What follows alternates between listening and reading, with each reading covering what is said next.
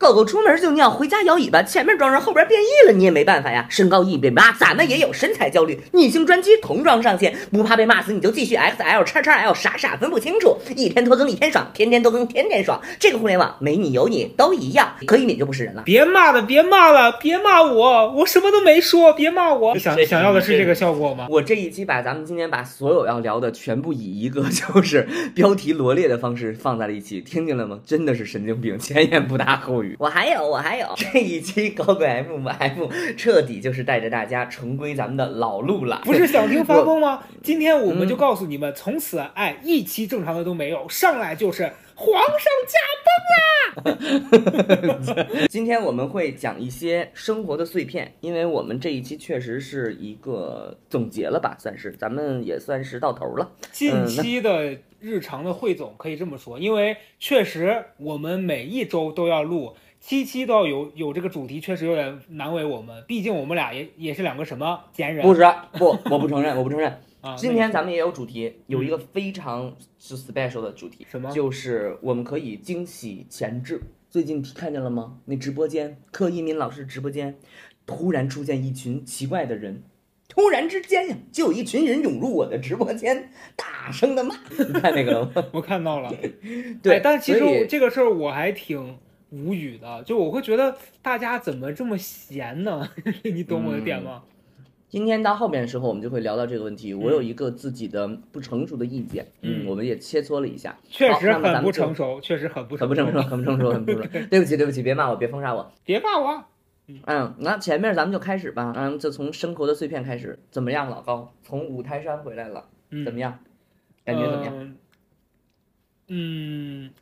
嗯，哎，嗯，这是什么意思？怎么着？发生了一回来见徐怀些钰了？情绪的起伏。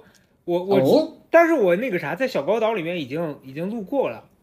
嗯哎，但我跟你讲，很很神奇。我之前不是在播客里面多次的攻击我嫂子嘛，就我表哥的嗯妻子，觉得她经常有一些奇怪的诉求。但是嗯，她因为看到我去五台山，她最近也去五台山了，然后嗯她今天就突然跟我发消息问我说：“你上次去五台山，你有没有去求那些手串啊什么的？”我说嗯，我没有。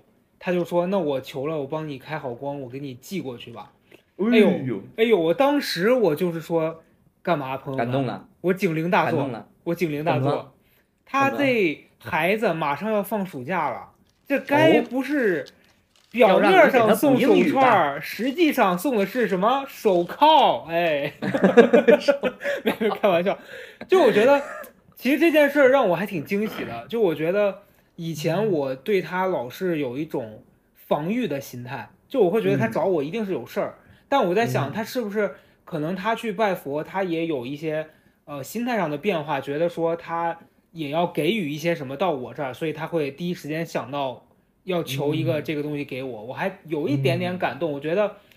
突然觉得被别人重视、被别人在意，感受还不错嗯啊、对，这这这是一个后续。嗯家庭关系越来越好了，嗯家庭关系越来越好了，嗯，然后这个就是你的全部的经历啊，五台山嗯，完事儿了，没有，就前面的我我其他的经历，我在小高这岛的上上周有一期我跟老周聊的，大家如果感兴趣的可以去听，那期已经聊得很深了。那我最近的生活的一个大惊喜、大惊讶就是买房了条狗啊！我哦，哦，买房，买房了，买房，买房了，自然也是是是胡说八道，嗯买了条不是养了条狗，嗯领养代替购买了，家人们。啊哎呀，这个狗呀，好可爱呀！我之前其实本来有一段时间莫名其妙就想养小宠物，我觉得这嗯就是人生的缘分。是的，有一天呢，我在家里边做饭，就听见这个楼底下嗡嗡嗡有哭的声音，就是那狗哭的声音，就是那种啊那种哭。我说谁家小狗啊？我就看，然后我就看一个小白影儿在底下，哎，在那儿摇尾巴，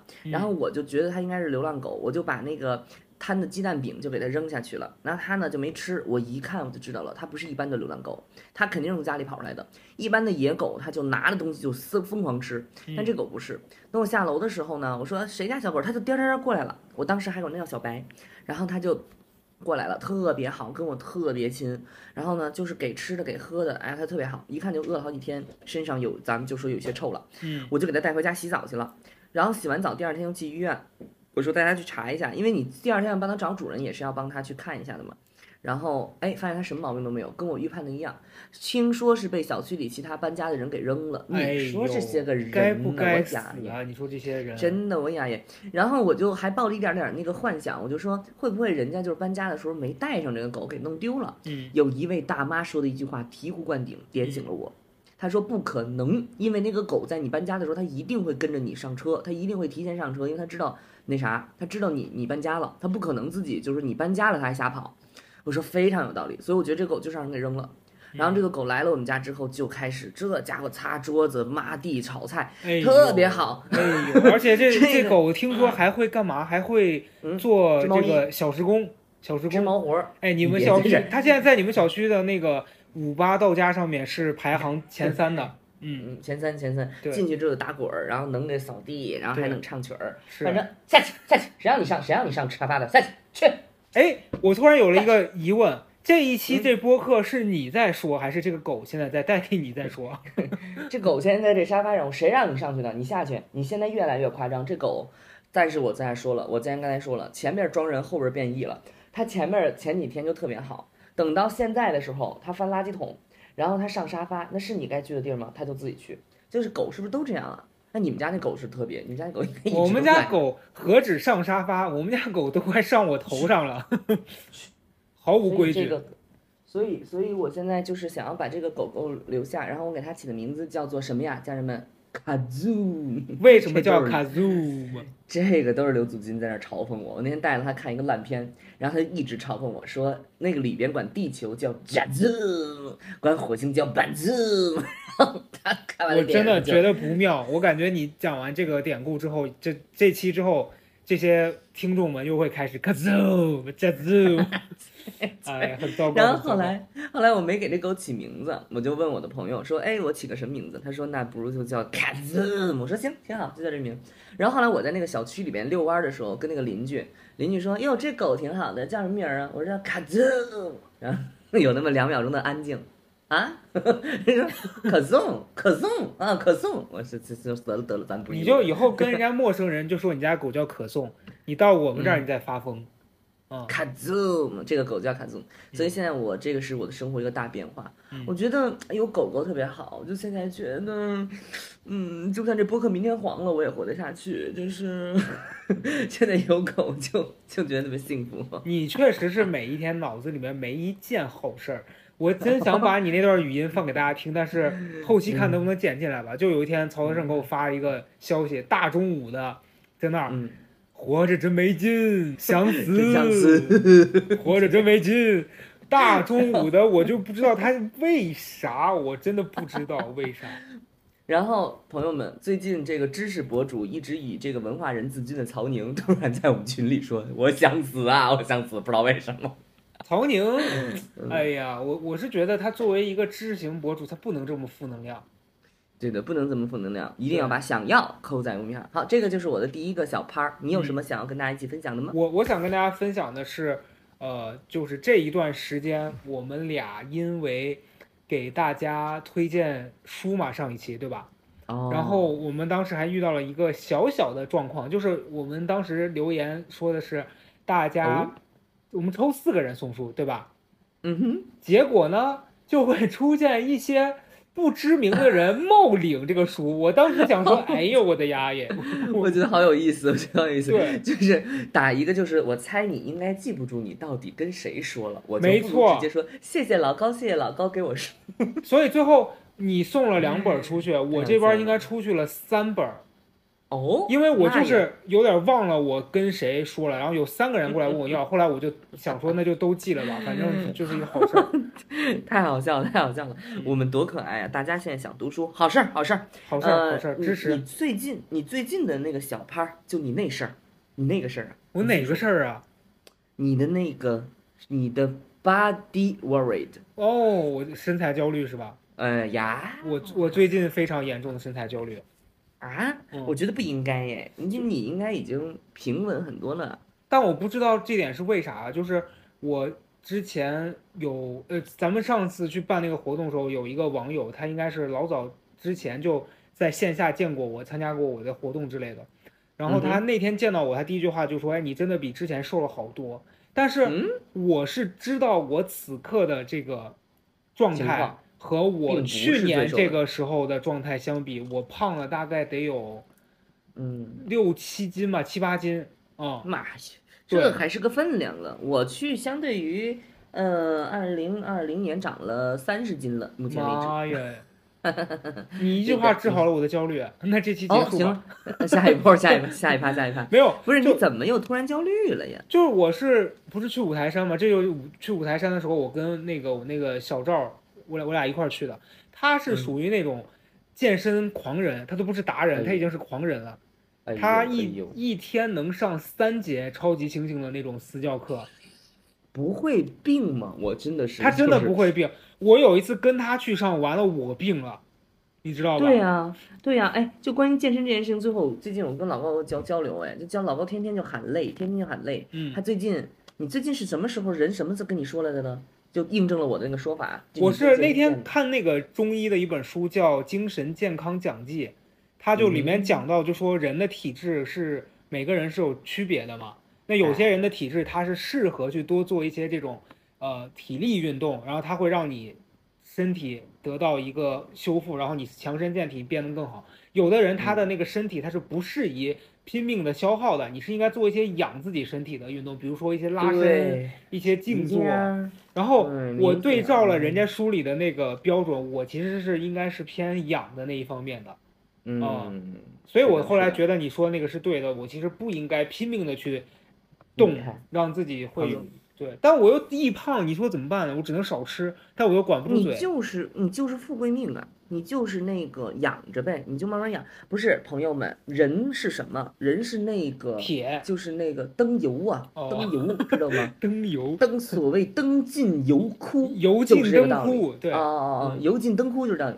就是我有一些朋友，就是特别能造，能吃能喝能干能熬，但是我就一直说，人就是一罐子煤气，你要撒开了大火啊慢快熬，你就是快了；你要小火慢熬，你看那有的人，哎呦我这儿难受吧，我那儿难受，我今天没劲儿，他且活呢，就是因为他特别的惜命，他特别省。但是我最开始的一个理念，我跟他我跟老高说，他不信，我说你这天天的发累什么的，就是你过度运动。因为我当时想了一个问题，如果说去运动能够强身健体、长命百岁，那么这个世界上搬运工应该是全世界最长寿的人。可是他为什么浑身这么多的病？就是因为他入不敷出嘛，他过分的劳力工作导致他入不敷出了。我们也一样，我那会儿去健身房，后来我最近真的是三天一去就不错了。我真的特别累，而且我发现什么？我运动量加大，我的饭量并没有加大，就导致我觉得我一整天就又饿又累。我就在想，那我要是个就是说那种就是掉到沙漠里难民，不就是这种体验吗？我何必呢？所以我就觉得我算了吧，我就是就能力范围之内吧。我觉得每个人确实有自己的体质，这不是一个努力的问题。朋友们，你你刚讲这是一个前提，就我刚我刚想讲的这个完整的故事是，你看你这女主播又打断我思路了。哦，对不起，对不起，在五台山的时候，我跟小赵，因为他是一周上四呃一周上五天，每天大概上两到三节这样的人，所以他嗯练的就是很很精壮，你知道吧？完了呢，哎像他这种人，他代谢就很高，所以我俩嗯在那个地方吃饭干嘛的，完了之后，他第二天他还瘦了，但是我吃了一点之后，我第二天我咔咔长秤啊，嗯，完事儿跟他一比，我就很焦虑，而且最近又夏天了，你就会觉得说，哎呦，这可咋整下去？我变成大胖子可咋办？所以我，可是嗯你还距离大胖子至少还得有五十斤吧？也五十斤其实很快的，我曾经半年就长五十斤。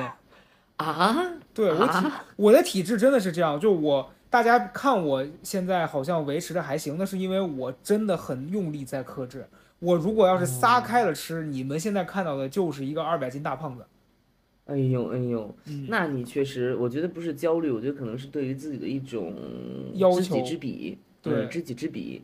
你知道自己如果真的那样做，你能做到，因为我不想要那么胖，就我不是说我觉得我一定要多瘦啊，而是我知道我胖的那个样子是不好看，而且也不健康的，所以我我。达到这个程度之后，我就会开始有点焦虑。所以最近这段时间，我又开始每天有空就去健一下身，然后完了，我嗯每天尽量吃的很健康啊。嗯，对，身材焦虑，喝出好身材，一起来看我们的破壁机。我我最近弄了一个破壁机，我什么东西呀、你。突然中中插了一段广告，对 而且并没有植入，你在那插给谁看啊你？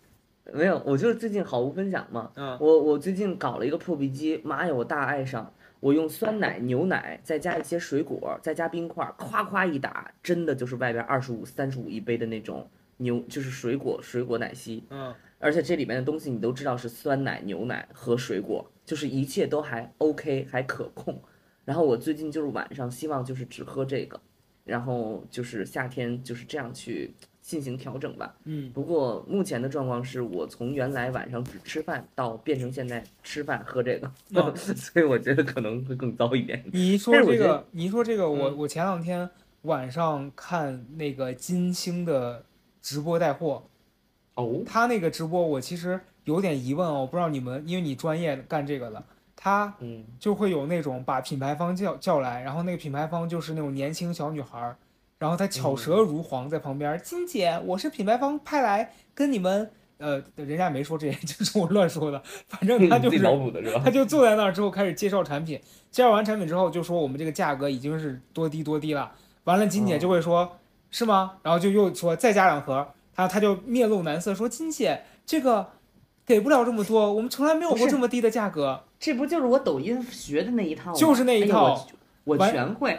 来，我来，我来给你整整个那你来演金姐你来演金来姐，不，我我完全去，你别演金姐，我全场所有人我全能演。那那你那你现在就是金姐和那女的，我现在喊 action，还有还有别人呢，好好好更多。来，准备来啊，三。二一 action，来，宝子们，听好了，现在一号链接马上给大家上上来。我真的就大家跟大家说啊，在咱们这个直播间，这个价格出了之去就没有。来，我们今天把这个包给上来，现在公价多少钱？一万二，一万两千九百九十九。来，童总，童总过来，童总过来，来，童总，哎，姐姐好，来，你说一下，你在你的直播间多少？一万九零九百九十九。好，今天你给我们宝子，今天你给我们家人多少钱？我们一呃九千九百九十九。宝子们可以吗？想要大想要来，想要扣想要，听好，童总，哎，您说我们今天就是六九九九，你做得到做不到？哎呦，姐，咱们这你别说话，咱们六九九九能不能做到？你别说话。哎呀，姐，太便宜了吧！来，今天给大家只三秒钟给倒计时啊，就给大家上一秒，你就给我上一秒，姐这真不行，行行行，那我给你上，来，准备三二一，天哪，太美了！妈呀，怎么这么便宜？来，各位朋友们，拍拍到一定要打拍到，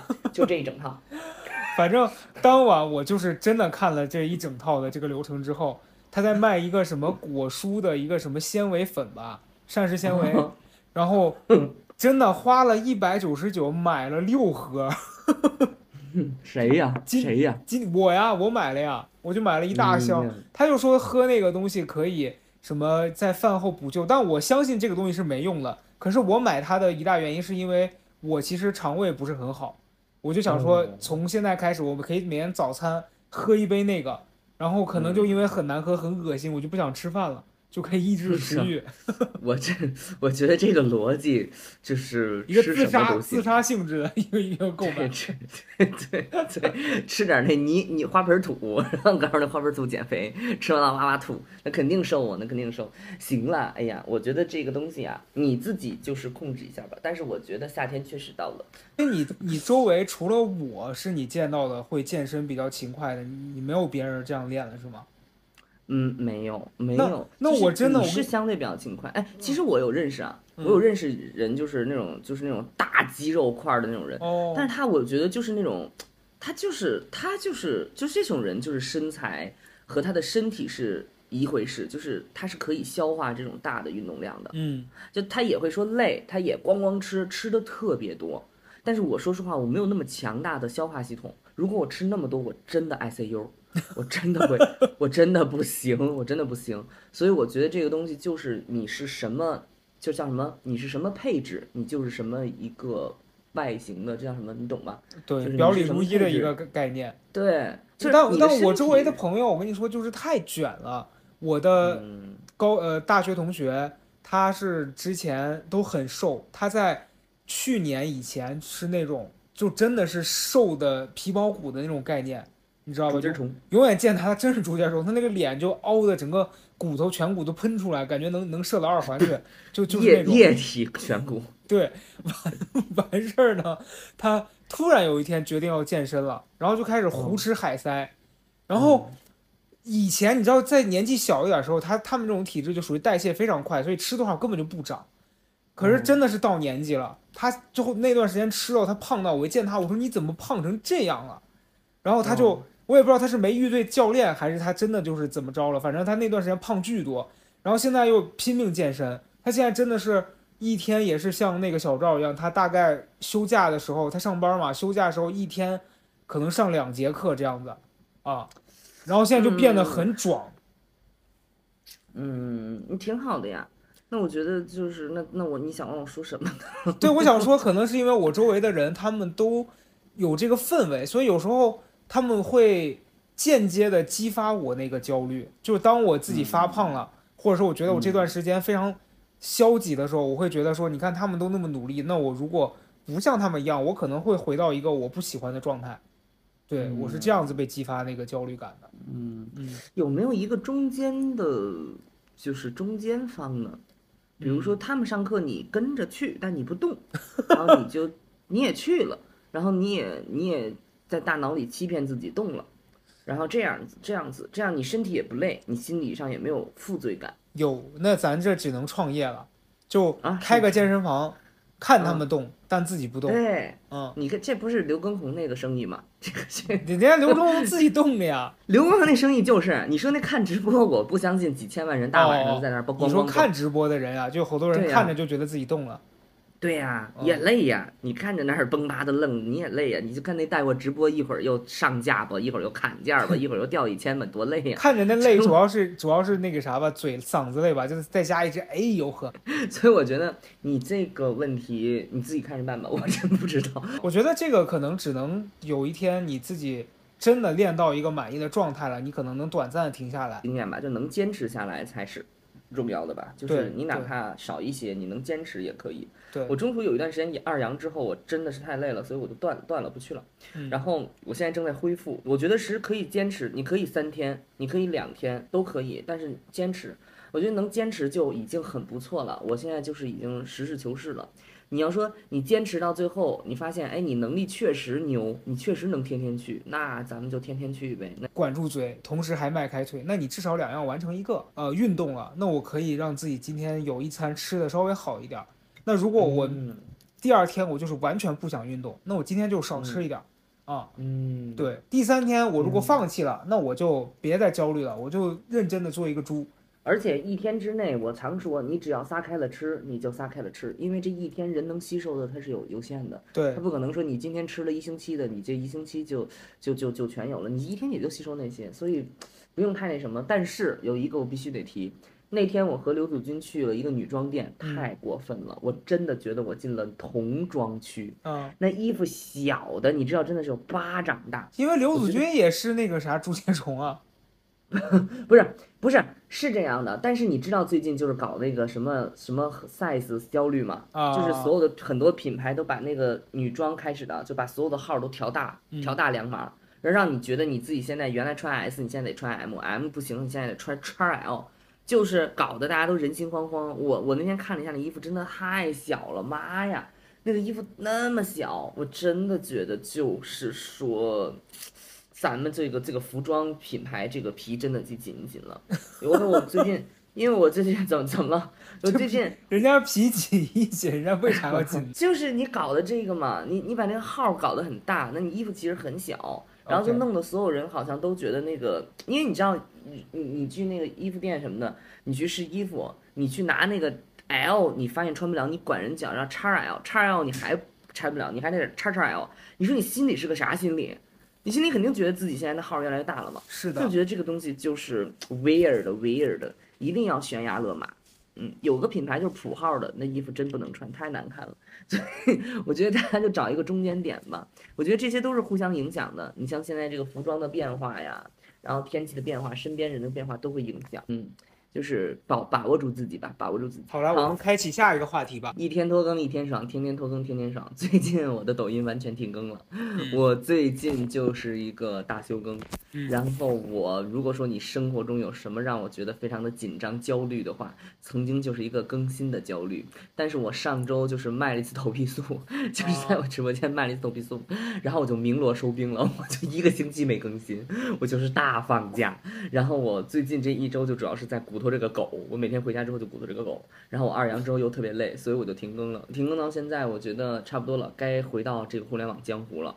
但是我之前的话就是，哎呀，就是赶着走，就很累，你知道吗？做那个短视频。但我现在觉得还是要还要继续，因为很多很多朋友都等着看，所以我我会回头继续。这个是我最近一个小现状。嗯，我最近的一个小现状是，我不是之前跟一个出版社在沟通这个书的事情嘛，然后当时得到的一个回复是说，他们觉得可能。呃，写这种故事类的，嗯，他们觉得不太好卖，所以可能不太倾向于出这方面的书。然后就说，可能现在比较好卖的是这些情绪管理类的。然后讲真的，其实对于我来说，我倒是觉得我是可以写一本跟情绪相关的书试试看，因为我个人在这方面有很多的问题，嗯，这是真的。倒不是我觉得说这个事儿赚钱或怎么样，其实写书也不一定赚。嗯，一般人家的说法就是，我觉得我可以出本书，因为我在这方面有很多的方法。你不一样，你我是有很多的情绪，绪，我是有很多的问题，我是有很多的雷。因为 那天我忘了我跟谁讲，就说谁谁谁雷点很多。然后当时老周吧就说你雷点超多的，我说是我意识到了。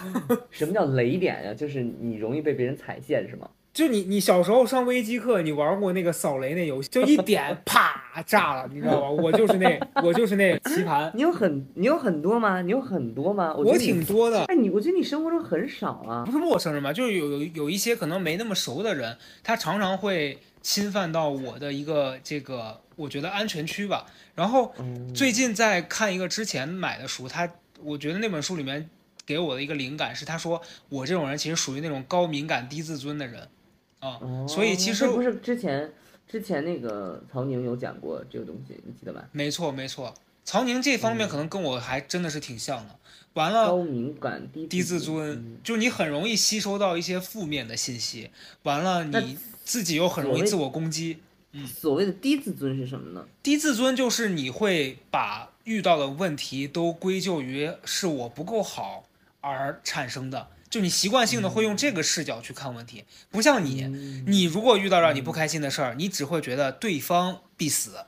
但嗯我是觉得对方必死，但我也不活了，你知道吗？就是 这是我们的区别。哎，我其实不会觉得完全都是对方的问题，嗯我平常生活当中也经常会觉得是自己的问题啊，你没发现吗？我经常会觉得是自己的问题。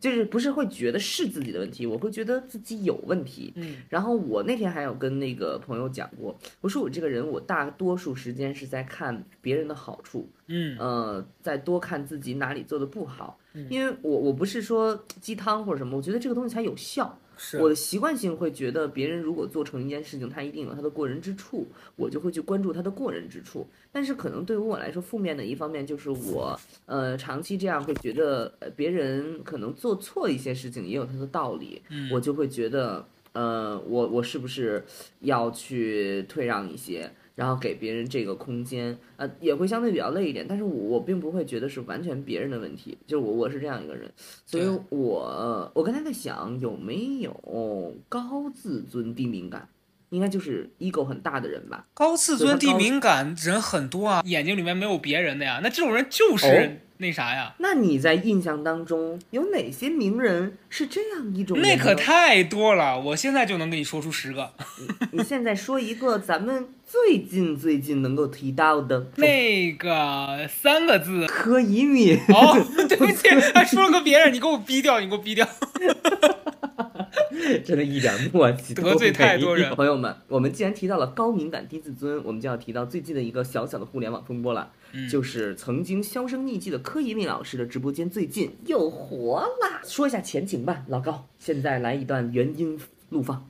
全呃前情就是，最近这两天柯以敏在自己的直播间里面开始卖课了。他卖课呢，就是教大家唱歌。啊，啊，因为我是大概从去年开始注意到他，他开始做自己的抖音账号了。啊，嗯。他那段时间是先拍了一系列的内容，是教一些不会唱歌的学生唱歌，但里面嗯。演的成分其实挺重的。就嗯。你只要看，你会发现那些不会唱歌的那个人，明显他不是不会唱，他就是演出来的。对，嗯。对。完了，他有一段时间不是还直播唱歌嘛，就唱了一些嗯那个这世界那么多人，就很多这种怪腔怪调的。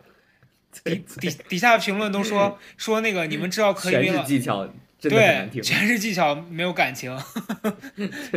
然后说什么你你你们如果认真的听过柯以敏老师唱歌，就会发现真的很难听。真的很难听。对，就然后我记得我当时看到谁留过一个言，说他不应该用这个路数，他就应该连麦点哦评别人唱歌。我当时觉得这个人还挺挺会做的，但是挺有 sense 的。我没想到有一天他真的会接受这个建议。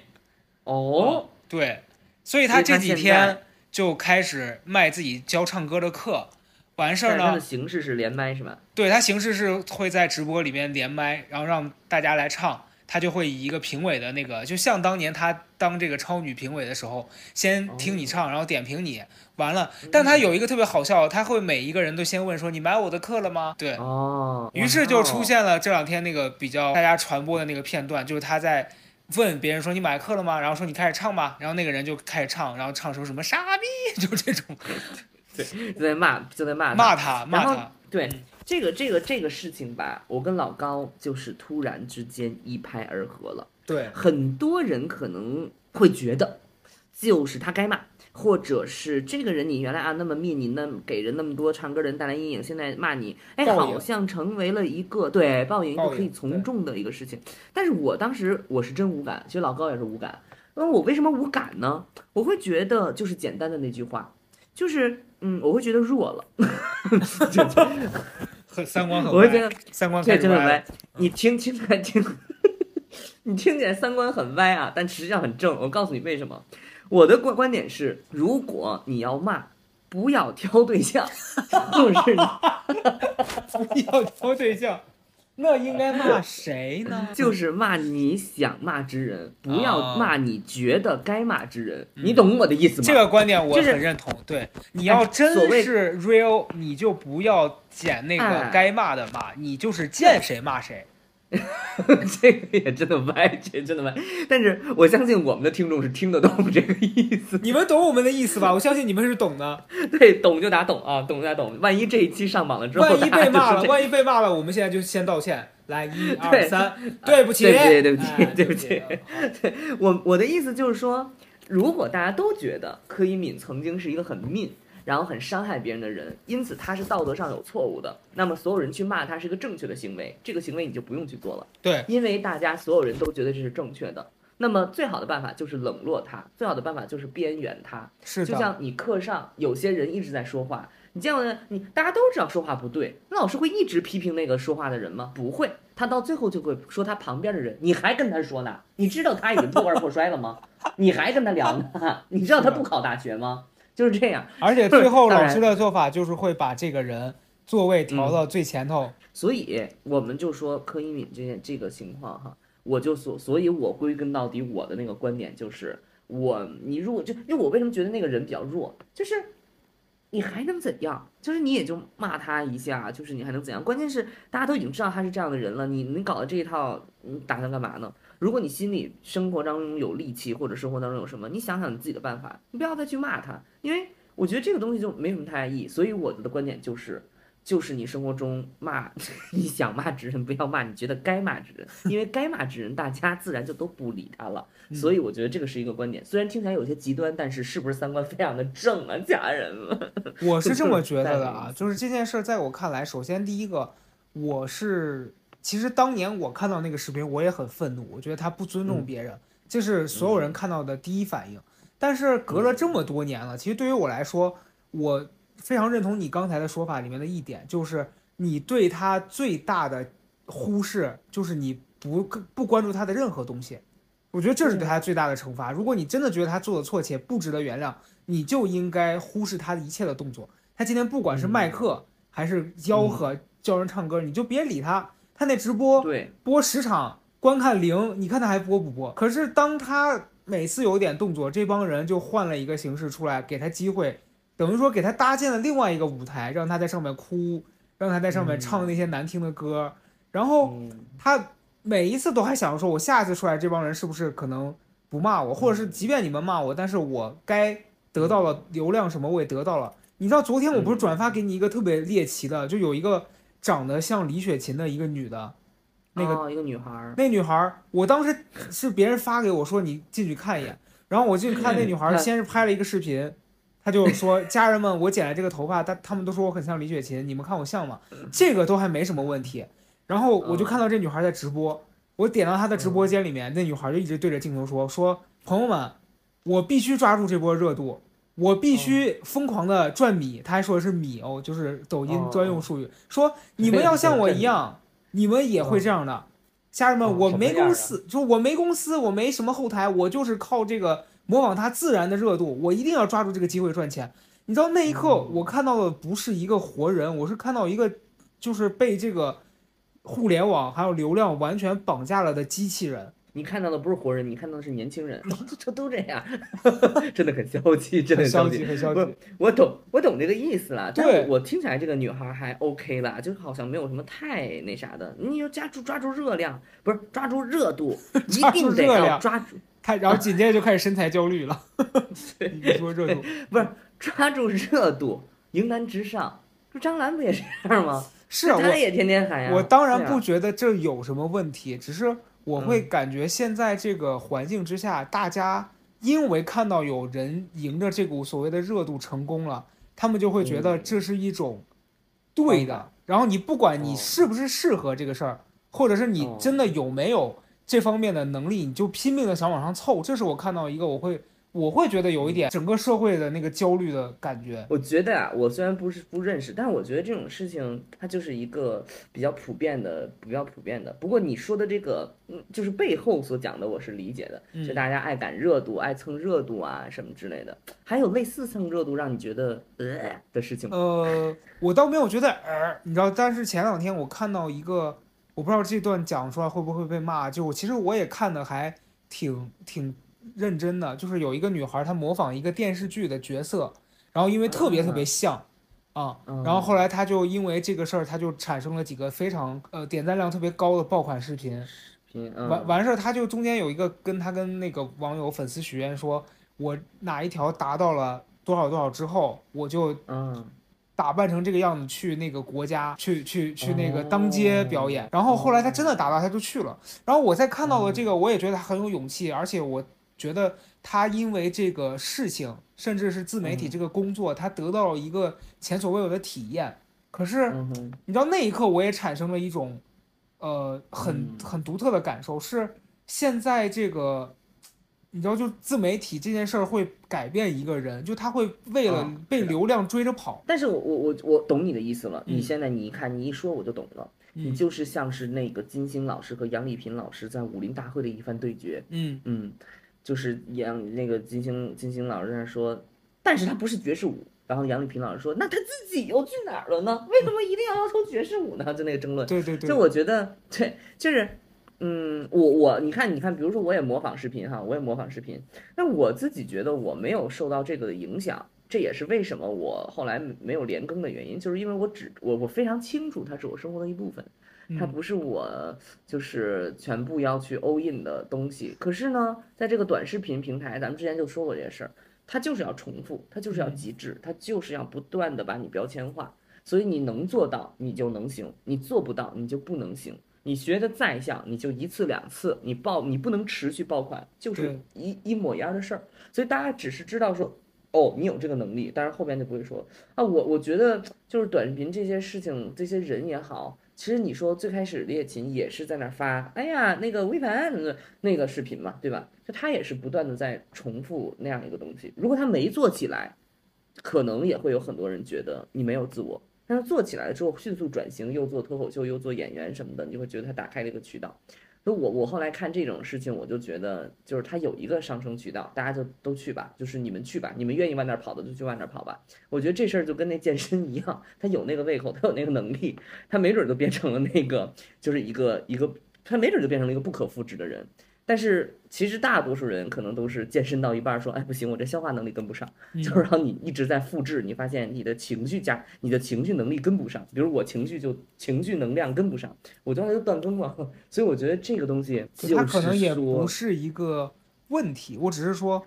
近段时间看到了这些因为互联网而产生的纷争也好，或者是这些嗯。现象，我是会觉得大家现在就会有一种，因为这个东西能在短时间内给我带来巨大的关注嗯和、和流嗯量，还有包括就是回馈的一些现金啊什么这些的，嗯，我我觉得嗯大家已经有点，我必须得跳到这个坑里面，嗯你知道吧？嗯就是他嗯有一种咱们看那个电影里面，最后大家为了嗯求那个宝藏，哪怕底下是岩浆，哦他也要跳下去的那种感觉。就是我的观点是，所有人都可以这样去做，没问题。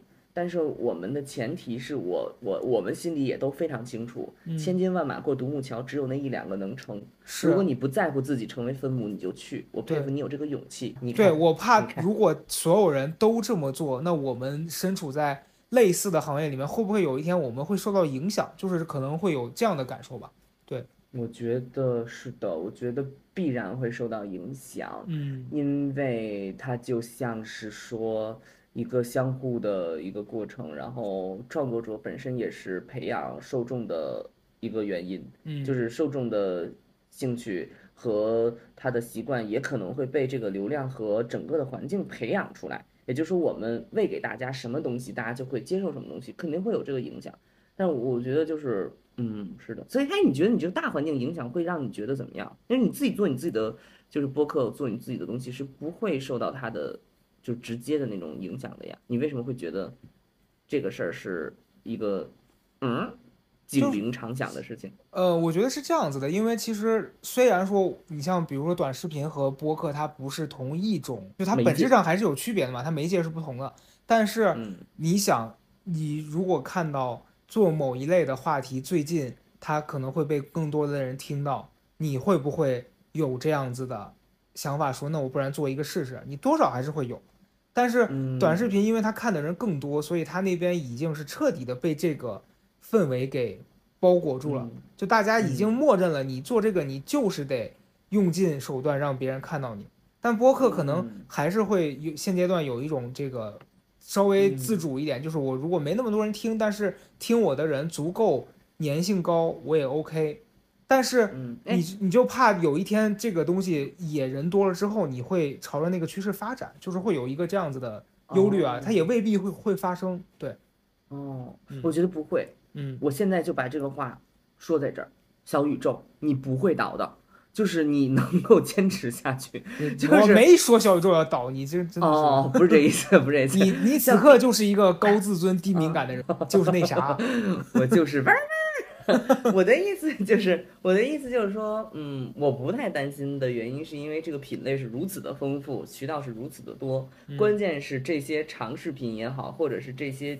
呃，这些小局域的范围的媒体媒介也好，它真的已经足够小了，它不可能再被吃掉了。就是你懂我意思吗？就是那个大火烧烧的也都是明面上的草，那个脚犄角旮旯的这些草，那是烧不掉的。我觉得得相对于我觉得就是嗯从内容创作者上来说，可能听到你这话是觉得没问题的。可是作为小宇宙这个平台，创业的这个团队，他只想说闭上你的臭嘴吧你。不，我觉得这是一个此消彼长的过程，嗯就是大家今天看短的看得很上头，过两天又会看。哎，我真的觉得啊，我真的觉得天下之事没有新鲜事儿，就是你看短视频这些年就这么的火爆，这么的什么，其实我觉得可以去看一看媒体和娱乐行业。就是起步比我们更早的地区和国家，它是怎么去做的，或者它的市场是怎么去决定的？嗯它最终也仍然会造成短视频是一个门类，长视频是一个门类，然后播客 podcast 是一个门类，全部都有，这才是所有媒介的一个繁荣。就是我相信将来是会这样的。就是我最近在关注，就是说 B 站，你知道有一大堆博主要跳槽吗？嗯 你知道你听说这事情，我跟你讲浅浅听说对了。对对对，然后 B 站的博主算了一笔账，就是我在 YouTube 上发这个视频、发这个音频啊、发这个视频，我能挣的这个收益是我在 B 站强，就是这里边发的这个视频的收益的四百倍，好高啊！我天啊，四百倍，什么概念？就是你呕心沥血做了一个科普视频，在国内如果百万点击的话，你是没有一分的收入的，你百万点击是没有一分的收入，但是如果你放在 YouTube 上面。你的每一次点击都是钱，而且它是一个美金计算，所以大量的博主在 B 站上就说啊，我们要跳槽，我们不再不再给你出视频了，我要上优优酷上投放。就是后边的我们不讲了，就是它能不能实现以及它受众的问题，那是一个技巧问题。但是回到这个上面来讲，就是说每一个行业一定会遇到这个情况，就是说你的市场已经足够繁荣、足够成熟，创作者也足够 all in 的时候，大家就会思考一个性价比，我劳动的性价比，然后呃受众也会思考说，我现在是。我不喜欢看短视频了，你知道，经常我会在那个我们的粉丝群里交流，我发现很多人是没有抖音的，嗯，这就是一个现实嘛，就是没有抖音的。而且呢，我说如果我在抖音上发视频，就我我相信大家也是看视频的话，点过去他也只是这段时间只是看我那个视频或者看我就是一些什么直播之类的，就是这个受众你要相信他是永远有一些人不会被那个大火烧到。就是我，其实我们身边有好多人，我觉得不用不用太惶恐啦，惶恐更多的是咱们现在不上榜了，咱们现在在这个平台也混不下去了。马上我们就是干嘛？我们去出那种买本自费出版的书，我们在路边摆摊。嗯，自费出版书，你是说非法刊印吗？没有书号的那种？对，手抄本，手抄本。对，兰姐那叫我的九条命。然后高嘉诚第第三第二本书叫《我的九个病》，你的各种各种心病在这里。我不知道是因为天气的变化，还是因为啥，我有一种，我觉得我写东西状态也不对，然后我觉得我录东西我状态也没有特别好，就是处在一个低电量的模式吧。然后我今天在读那种就是纯心理方面的那种自助书籍的时候，我感觉我在充电，但是那个电呢，就是我在读的当下是充到了。然后书一合上，我感觉电又没了，所以，我想我这周可能能做的就是少跟人沟通，然后少做一些这种要向外表达的事情。我今天哦，你要这样讲，我今天读到那本就前面跟你提到的那个书，它叫《安在当下》，也是我很早之前买的。今天拆开发现它是啊，按照一年三百六十五天，每天它给你一小一小篇短文，然后它里面可能会几句几句，其实它有一点。工具性，我觉得它里面就是每一篇都很短，所以其实好多人如果真的想学心理学这方面，它是嗯没有那么实用了。但是它里面对我帮助比较大。今天他讲到这个高敏感低自尊嘛，前面提到的，然后里面他有一段，我觉得今天一下子让我有一种我被戳中的感受。他说，嗯，对很多高敏感的人来说，你们的敏感会一瞬间吸收到一些人来找你倾诉。因为就是你身上是有这个能量，让别人觉得说这个人是能接收我的负面情绪，或者是当我觉得我有疑问，我想要来找这样的人倾诉。我发现我就是个这样的人，你不觉得吗？嗯，我觉得我不早就说过了吗？你是有味道的。对，经常有人见到我可能就不熟，然后上来，我发现就是我之前特别奇怪这个现象。我我之前跟老周说，我说我我朋友，你像张世博有那种朋友，就是我们见过一面。他上来噼里啪啦给我讲一堆他的那些事儿，很多是那种很私密的，我就想说咱俩有那么熟吗？啊，但是这个事情的弊面就是我如果不想听，但我有时候不知道怎么拒绝的时候，这个事儿会给我带来一定的困扰。哎呀，我觉得这个东西就是一个天赋，被别人倾诉的天赋，你就可能要面对这件事情。对我。我我也会，哎，我我倒没有上来，别人会跟我讲私密的事情的经历，然后对对，然后，I don't know，I don't know，世界没有人爱我，你继续吧。我我发现，然后那本书的后面有一篇，他就讲到说，其实高敏感的人应该学会让自己处于。关机的状态，然后我对他就是他给了一个建议说，比如你觉得你在开启你开关的时候，你是能吸收到别人的不好的能量的，然后你是能感受到对方想从你这儿索取什么的。但当你自己不舒服，或者是你就觉得我就是不想要使用我这个功能，你是有能力把它关掉的。你就大方的告诉别人说，我此刻不想沟通，我现在很累。但往往因为你太敏感，你会很在意别人是不是会因为你的一个话。你的一个反应就讨厌你或怎么样，你在意的太多。嗯所以我嗯我今天知道这个事儿之后，所以我下午的时候我就把我手机调成了这个那个免打扰，很多消息嗯我觉得我不想回了，我就我就 暂时不回。哎，朋友们，高老高高嘉诚真的就是说，我虽然天天嘴上说想死，但他真的会因为就是一些手机里的信息这种东西造成困扰。我其实是不理解，就因为他经常跟我讲，哎呀，这这什么，我真的我真的受不了了，什么之类的，我真的我真的不理解，我真的觉得就是他有点像那小孩玩那个电子宠物，电子宠物拉稀了，小孩哭的稀里哗啦，就是它里边的一个，他跟你的生活很远，其实但是对方很远是一个活生生的人，我经常是因为对方有一个观点，或者是对方强行要把那个分享给我，让我觉得很难受，你懂我？哎，你我就可能想问我，我这个活生生的大活人，嗯有没有什么时候让你觉得说你不要再跟我分享了的一个 point 吗？我之前跟你讲过啊，就有时候你发疯，我会觉得这人好烦。但是后来我跟你接触的时间够长，我免疫了，我就不会觉得什么。哦，但今天如果是一个哦陌生人，他上来哦他会，我懂，我懂，我懂。我觉得呀，你呀，什么时候去我们家一趟吧？我那个，这我那几个跟大人儿啊，吃个我妈？对，这所有那十来个亲戚，你都都见一遍，你就一天给你治好，全脱敏了，全都脱敏了。嗯，所有的人就前前到到后后来来的全给你盘问一遍啊，全给你来说一遍。三姨拉着你手聊两个半小时，二姨拉着你手给他展示的那小奸细，你就好了。因为我的生活家庭是所有的人关系都 过分的亲密，就是整个这个小区，整个我不说了嘛，整个这个小区都是一个亲戚关系，所以所有的人都是关系都非常近，所以我自己心里会觉得我是可以把它打开，我可以打开很多，我可以跟你分享很多，但是谁是你们自个儿家人，你肯定也知道，所以我觉得很多场面上的话，大家虽然说的非常热络，比如说你给我看的一些东西，我我会觉得就是如果我要是那个人，我可能也会这么讲。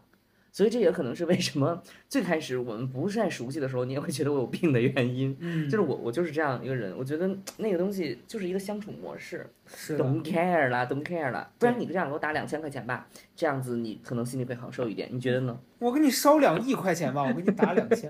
你看，你看这个人，你看这个人，他他根本他就不是，他根本就不是，他只要提到这，他马上能量就来了。我就最后简短跟大家总结一下吧，我觉得可能有一部分人是跟我这样的人很像的，因为做那个人格测试，你是什么？你是 E 对吧？嗯，对，我我是我是 I，我是非常 I 的那种，所以每个嗯人可能就是我我这个类型的人，他就是会容易受到这方面的影响，加上我后天嗯遭遭受的环境啊，包括教育啊，所以遭受 遭受对，关了几年。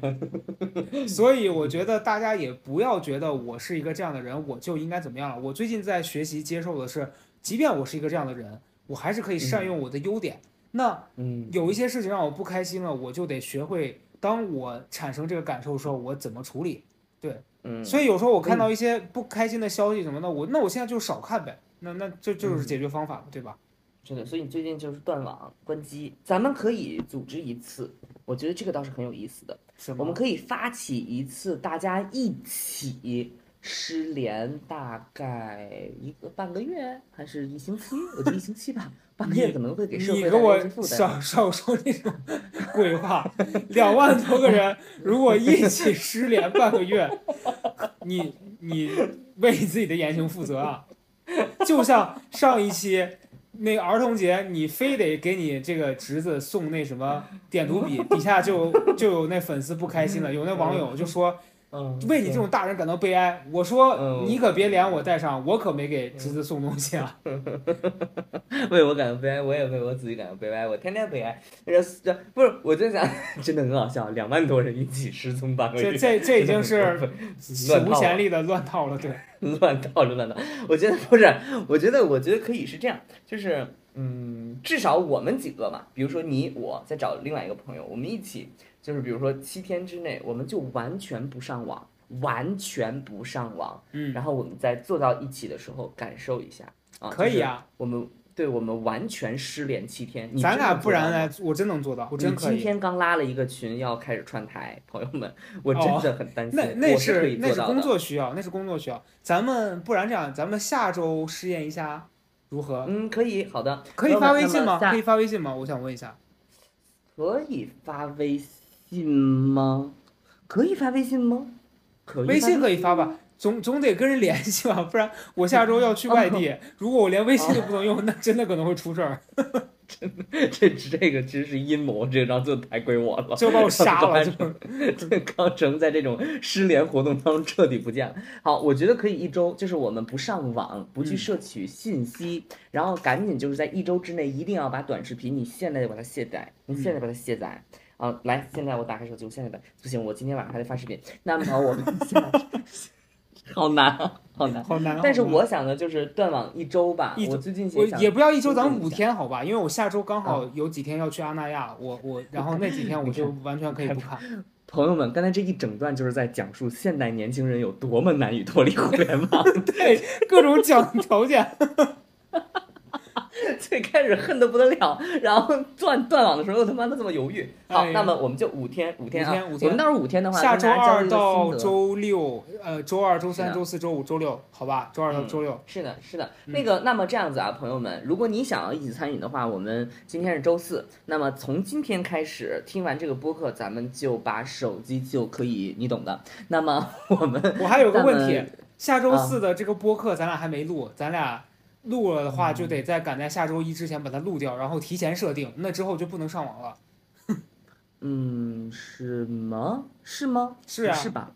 是啊，下周四我没懂。下周四咱播客还没录没发呢我说是下，我说是从下周二到周六，我不是在外面吗？我觉得那几天断，还是你说从今天开始断，从此刻开始断？那就周周二到周六吧，周二到周六吧。我觉得咱们这一趴真的很好笑。讨价还价讨论了已经六七分钟了。嗯，这样吧，现在给你两个选项，从挂了电话的今天，或者是从明天开始，明天是周，明天周四，四五六七周一，然后咱俩可以可可以断这个时段，或者是从下周二三四五六，你选。下下周二吧，下周二从下周二开始吧。行啊对行行，可以下周下。周二开始吧，下周二开始，因为我真的觉得太突然了，对我身边所有的人都太突然。录完播客，而且我下周二我想想到我公众号还有个广告要发，我我我那天必须得上网，好难。好难。你看这个人，你看这个人，他钱也是从互联网挣的，天天对不起，对不起，我向我今天说出的所有负面的言论道歉，我离不开互联网，我该死。你看，你看这个人，你看这人，行了，朋友们，我们 真的很好笑，对吧？我们那就体验一下吧。那么接下来我们就跟大家 say bye 啦 Say bye 我们我们分享了很多生活当中的琐事，如果你生活当中也有有趣的琐事，就可以写在屏幕下方，让我们一起来度过这一个平凡而又精彩的一周。咪咪有，拜拜，我去遛狗啦，大家拜下周见拜见。。